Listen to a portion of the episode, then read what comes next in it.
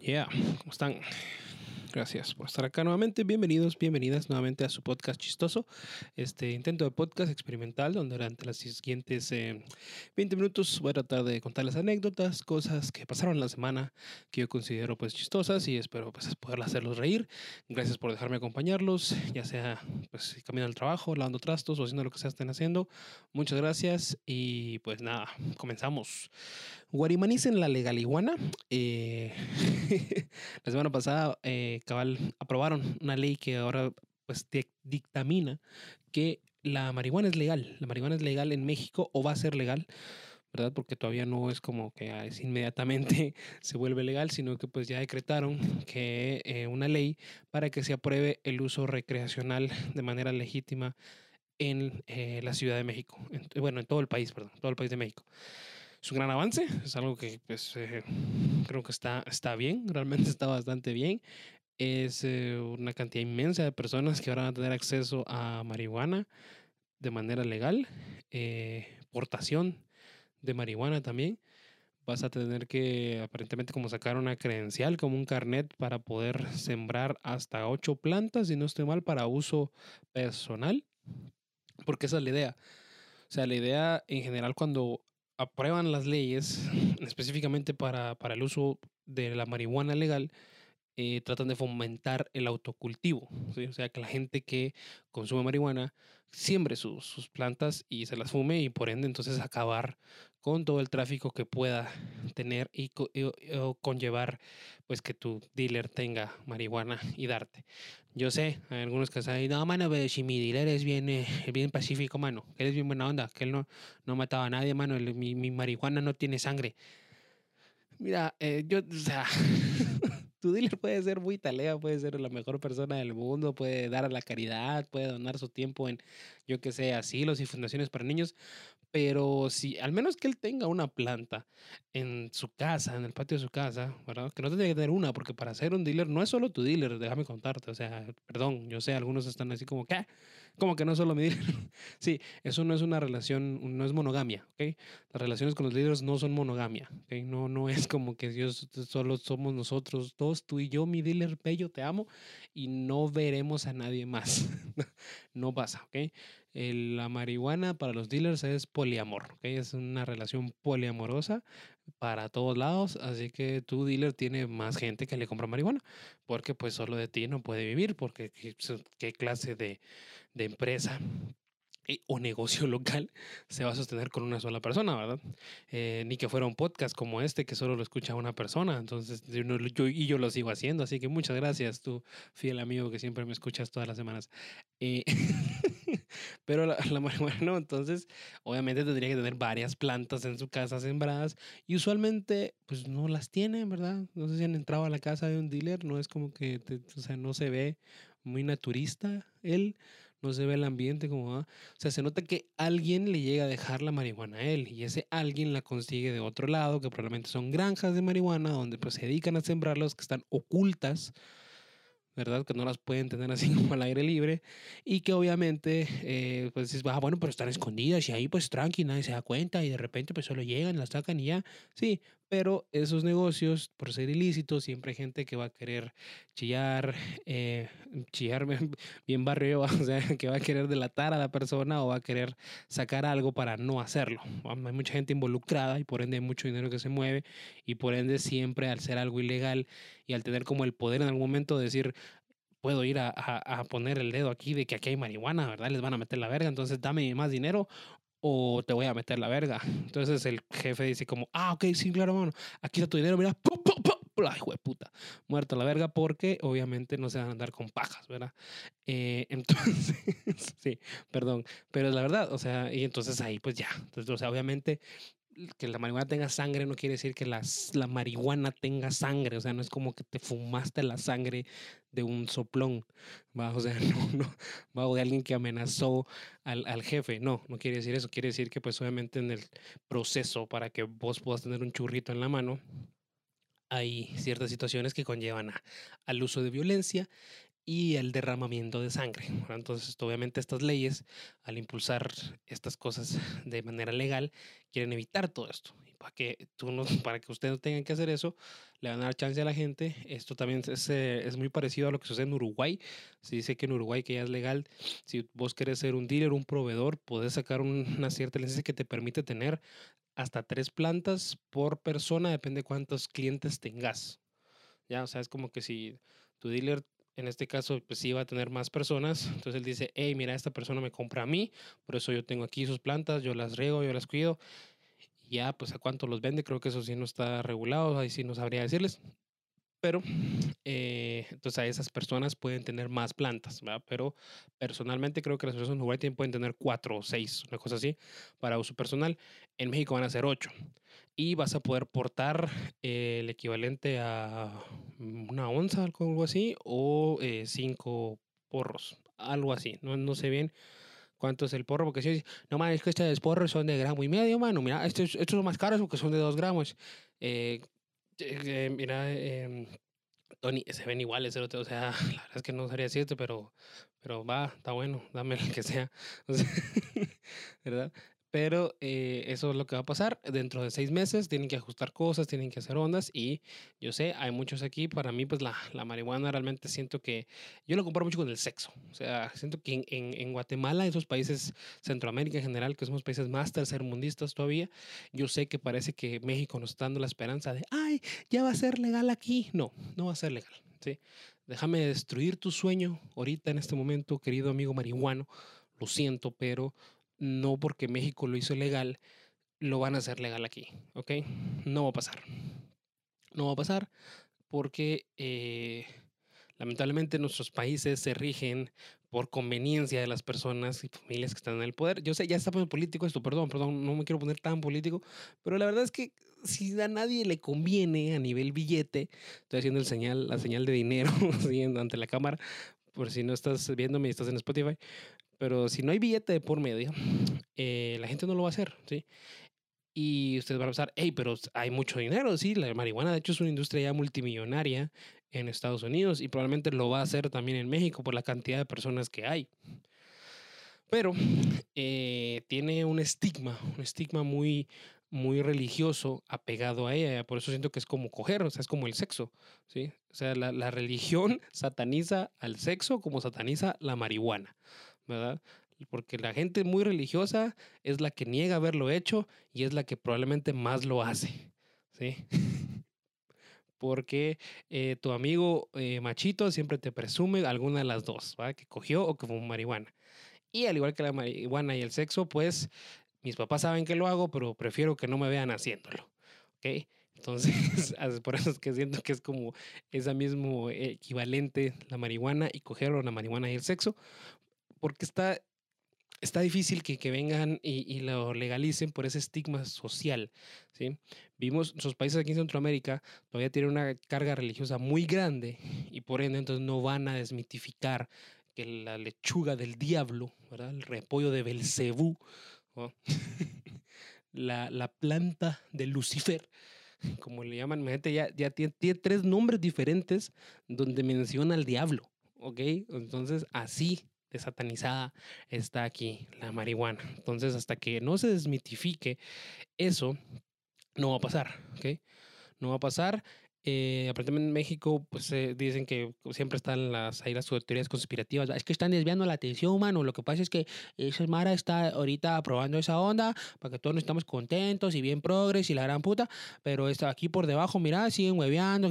Entonces, eh, es muy probable, si no, no voy a quitar, no puedo negar o afirmar eso porque no sé, no estoy en México, no sé qué está pasando realmente. Esto es lo que me entero nada más de las noticias que miro desde afuerita, ¿va? Pero eh, aquí no va a pasar, aquí no va a pasar porque lamentablemente, pues, como les digo, está todavía muy, muy satanizado el consumo en general de marihuana y parece que en México sí pasaron la ley sin mayor problema, más que un par de videos virales de, de alguien que se estaba oponiendo, que dijo que un brownie te puede dar un viaje de cuatro días, pasen el contacto, ¿verdad? Pero, eh, pero no. Y... es que me dio mucha risa.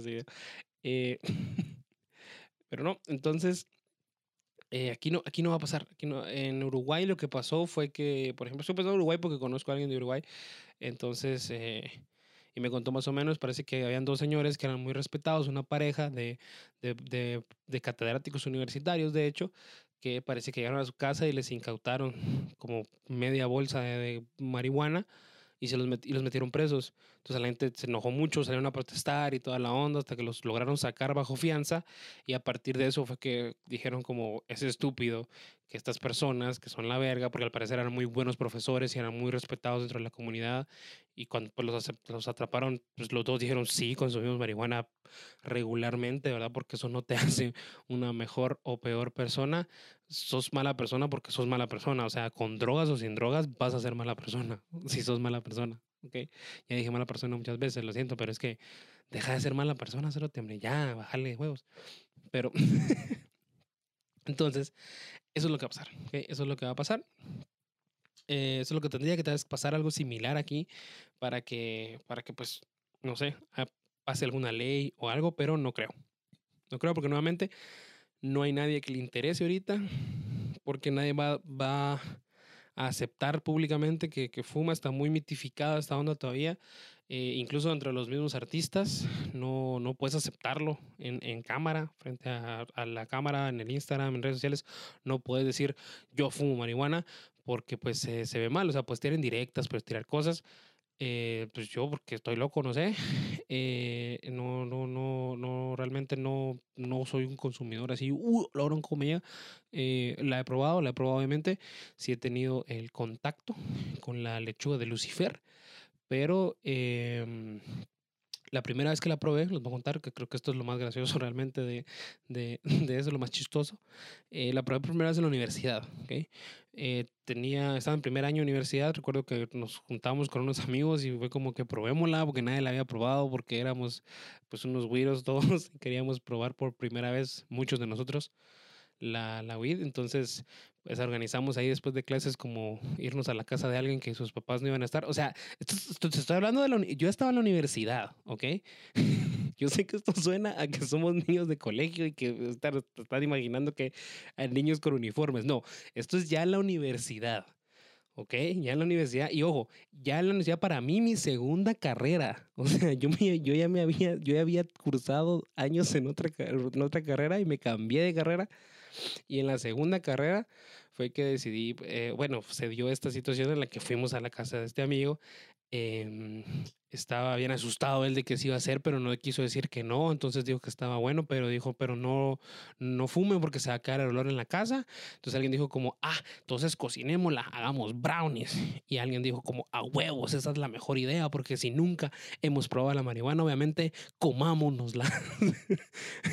Eso es lo mejor que se puede hacer. Entonces alguien se, alguien tuvo la brillante idea yo de llevar el hornito. Había tenido un hornito de esos, de esos eléctricos. Dije, ah, bueno, pues yo llevo el hornito, ¿verdad? Porque también luego que dijeron cocinémosla, él dijo, pero no en mi horno, muchacho, porque en la estufa va a caer el olor y no sé qué. O sea, el chavo que estaba poniendo la casa estaba súper paniqueado porque se fueran a enterar que tenía marihuana. Ven, es lo que les digo, está súper mitificada esa onda, ¿ok? Entonces yo llevé mi hornito, llegamos, cocinamos la marihuana, eh, como se oye eso de novatos, ¿se dan cuenta? Cocinamos la marihuana. Y sí, literalmente la cocinamos porque somos tan patos que ahora yo ya sé, y tu amigo tú me estás escuchando, esto no es para que lo hagas, pero solamente si lo van a hacer, traten de hacerlo bien. Eh, hay que hacer una especie como de mantequilla de marihuana, o sea, se, se derrite la mantequilla y se fusiona ahí con el, con el cannabis. Eh, ya hay videos en YouTube porque en estados, de, varios estados de Estados Unidos ya es legal, entonces pueden subir cosas de eso y lo podemos ver aquí, porque no hay ninguna ley que, que no puedes ver eh, marihuana en la tele, ¿verdad? Eh, hasta hay programas ya en Netflix de cooking cannabis y cosas así. Pero bueno, el punto es que nosotros no sabíamos eso, entonces ¿qué hicimos? Hicimos la mezcla de los brownies y así como que era eh, eh, orégano, así como que era clavo, así o cualquier especia laurel que usted piense, así lo echamos así espolvoreado en la marihuana, la despenicamos, la fuimos a comprar a un barrio bajo de aquí, de, de, mi gloriosa zona 18, fuimos a comprar la, la, la weed, nos vendieron una weed que, eh, pues, no, sé, yo, yo no sabía si era buena o era mala, solo dije yo como, ah, mira, pues eso es marihuana. Entonces la espolvoreamos Y de ahí nos, que yo me comí un brownie, me comí, o sea, partimos el, el Pyrex, hicimos como tres, tres Pyrexitos porque era un horno eléctrico. Eh, cuando ya estaban, pues yo me comí un pedacito y dije, bueno, voy a esperar, ¿verdad? A ver qué onda. Y pues siempre creo que esta ya la escucharon, pero un par de cuartos fue como, y no me ha pegado, vos. Y no me ha pegado. Yo quiero, me voy a comer otro. La peor estupidez que pueden hacer. O sea, déjenme decirles que si ustedes alguna vez eh, llegan a estar en contacto con comestibles de marihuana y quieren probarlo, de O sea, cada quien es libre de hacer lo que quiera, pero eh, esperen, ¿sí? Tengan paciencia. Va a pegar. Acuérdense que se lo comieron. Tienen que hacer digestión, tienen que... El viaje es un poquito más largo que al fumarla, ¿ok? Dicen, ya estoy, ahora suena como que sé de qué estoy hablando, ¿verdad? Pero eh, mucha gente se come dos y luego pues ya como que se le juntan y rácatelas es peor, ¿verdad? Yo esa vez no maltripié, pero sí me puse así como, wow, verga. No sé, hasta la fecha no sé si realmente yo me sugestioné de decir como, no, es que sí me está pegando, se a la verga, mira, que no sé qué. Entonces, o, o sí me pegó, ¿verdad? Solo recuerdo que en un punto estaba jugando Mortal Kombat, estaba jugando PlayStation y sí sentía que como que veía la sangre o pues la luz la veía como más fuerte y de repente alguien me abrió una lata aquí en el oído así y me asusté, o sea, me fui a la verga. Fue así de, ah, me van a matar. Y, y brinqué así el sillón, todos se rieron. Eh, creo que tengo un video de eso. Eh, si quieren que suba el video, pues, comenten ahí o mándenme un mensaje en Instagram. y manda el video. Pues creo que sí lo tengo o lo puedo conseguir. Porque lo grabaron. Porque alguien tuvo la brillante idea de grabarnos para ver cómo nos pegaba, ¿verdad? Y recuerdo que sí compramos comida porque dijimos, a huevo nos va a dar monchis, ¿sabes? Porque en las películas eso es lo que miras, decís, nos va a dar hambre. Y recuerdo que yo llevaba nuggets y me estaba comiendo mis nuggets y alguien me pidió un nugget y yo recuerdo, juro que le di nuggets y luego me volvió a pedir. Y yo como estaba pues, en el efecto, le dije, pues ya te di, mano, ya te di. Y él, no, mano, no me has dado, ya te di, mano, ya te di. No, pero no me has dado, ya te di, le dije, ya te di. Me puse muy enojado. Pero eso fue lo que pasó y luego nos fuimos. Eh, en un momento estábamos como bien tranquilos y de repente el chavo, el dueño de la casa, se paró y dijo, bueno, mucha, eh, órale pues, ya se tienen que ir porque ya van a venir mis papás y si los miran aquí, así como están, que no sé qué. Y se puso todo maltripeado, entonces nos salimos. Luego entré a mi casa yo con un horno en la mano, todavía bajo los efectos de la misma. Y mi hermanito en ese tiempo tenía como nueve años, creo yo, ocho, me dijo así como, ¿me trajiste brownies? Y yo le dije, eh, ya no hay. subí, subí a mi cuarto con el hornito, ni siquiera lo dejé en la cocina, no que lo subí a mi cuarto. Lo puse a la par de mi cama, me tiré de la cama y me quedé dormido. Eh, y esa fue la primera vez que, que probé, probé, weed. ¿okay? Y eh, antes de, terminar esto, quiero terminar un poquito hablando de un, brevemente sobre la, la, cultura de la cancelación. Esta semana también cancelaron, parece nuevamente, a una caricatura antigua, la caricatura de Pepe Le Pew, que era un zorrillo, pues un zorrillo acosador, ¿verdad, amigo? ¿Sí? Date cuenta que sí, pues el zorrillo acosaba. Em, yo siento que hay una frase que, que, que resume muy bien esto, que es que no puedes juzgar la ignorancia del pasado con la sabiduría del presente. O sea, no podemos venir y decir esto estaba mal y ahora hay que condenarlo y sos una mierda si te gusta o si te gustó. O sea, no, no porque no hay manera de que supiéramos que estaba mal.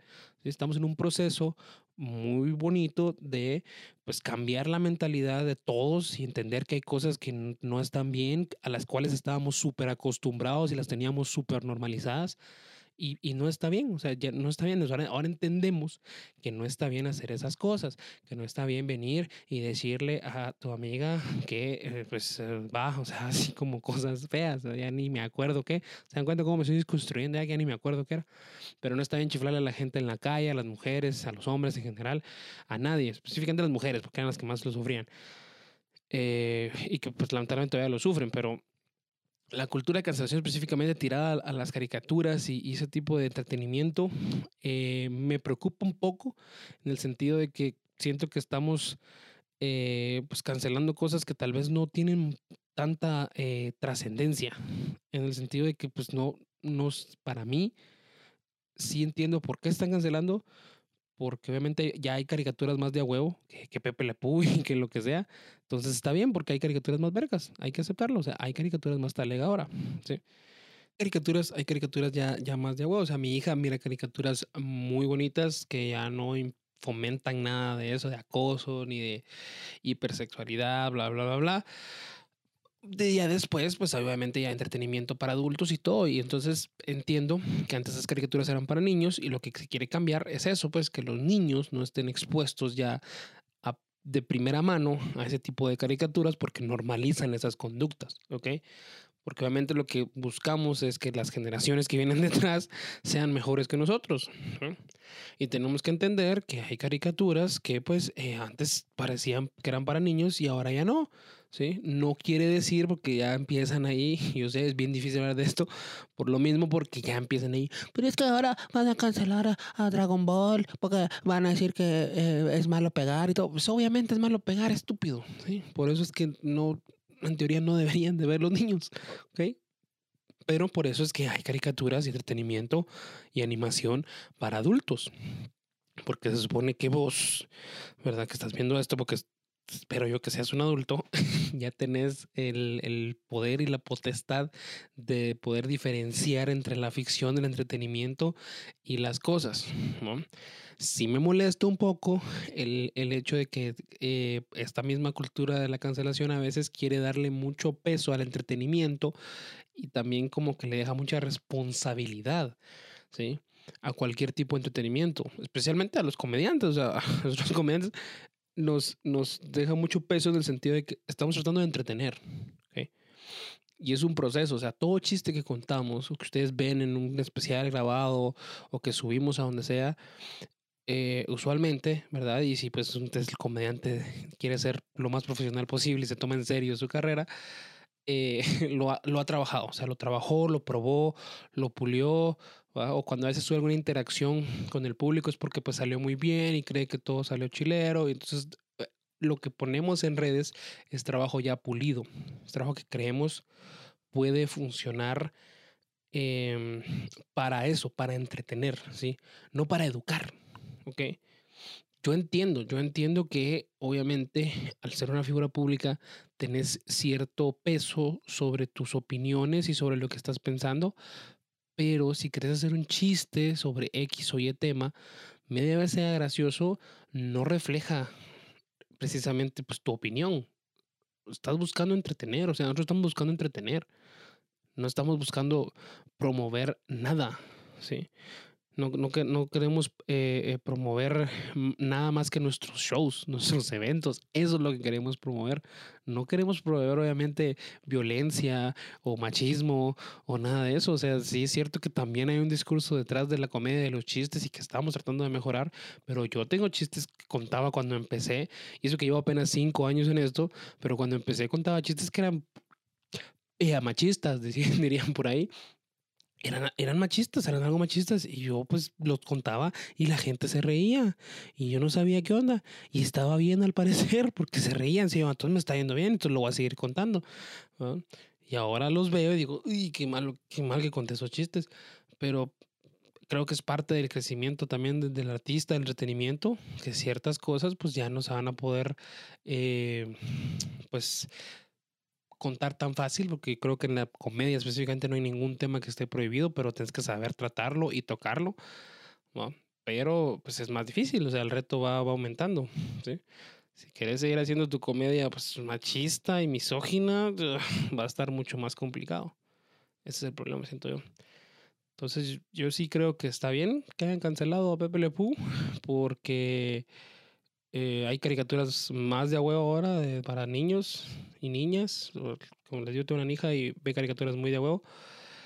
Y hay que entender que el punto de este tipo de cosas es que las generaciones que vienen detrás de nosotros no pasen o no crezcan con esas cosas normalizadas y por ende sean mejores que nosotros. O sea, eso es, eso es lo, que, lo que creo que todos deberíamos de buscar en general, tengas o no tengas hijos. Heredar el planeta aunque no tengas hijos directamente, se lo vas a dejar a alguien. O sea, lo que hagas lo vas a dejar a alguien. Tu comportamiento va a afectar a alguien, indirecta o directamente. ¿Okay? Entonces deberíamos de, de pelear por eso, porque, pues...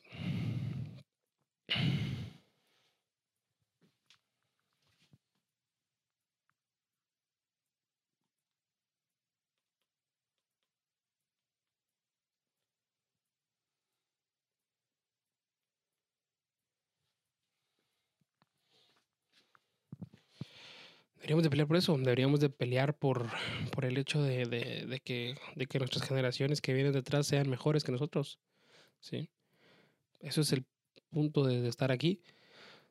Siento que sí, la energía a veces está un poco mal enfocada, como dijo en un podcast también este tío Robert, que es un comediante de mexicano. La, la energía está un poco mal enfocada, tal vez. Nos estamos preocupando por cosas que tal vez no, no, no afectan tanto actualmente a, a la mayoría, como un chiste, ¿verdad? Como nuevamente la caricatura está bien que la hayan cancelado, pero creo que eso. Eso es lo que pienso acerca de la cultura de la cancelación. No sé, bien, déjenme ahí, coméntenme o escríbanme en Instagram. Todas mis redes sociales estoy como Wally Godínez, ya saben. Y pónganme si ustedes creen que no está bien que cancelaran a Pepe Le Pew. y esperemos a ver que, que, siguen cancelando, ¿verdad? Y yo creo que mientras no cancelen comediantes por chistes, eh, vamos a estar bien. ¿sí? O sea, porque el comediante es humano, o sea, tenemos derecho a, a, equivocarnos. ¿okay? Tenemos derecho a equivocarnos. Entonces podemos hacer o decir algo que tal vez pensamos que iba a ser gracioso y resulta que no tanto. Eh, nos equivocamos, somos humanos. Es un error. Lo siento. Puedo salir, decir lo siento, no sabía, ahora ya entendí por qué está mal. Sigamos adelante. Ya ustedes también deciden si quieren seguir o no. ¿Verdad? Eh, solamente espero que tengan una linda semana. Eh, gracias nuevamente por darme un poquito de su tiempo. Espero que se lo hayan disfrutado. Eh, yo soy Wally Udines, este fue el podcast de Chistoso y nos vemos la próxima semana con otro episodio. Muchas gracias.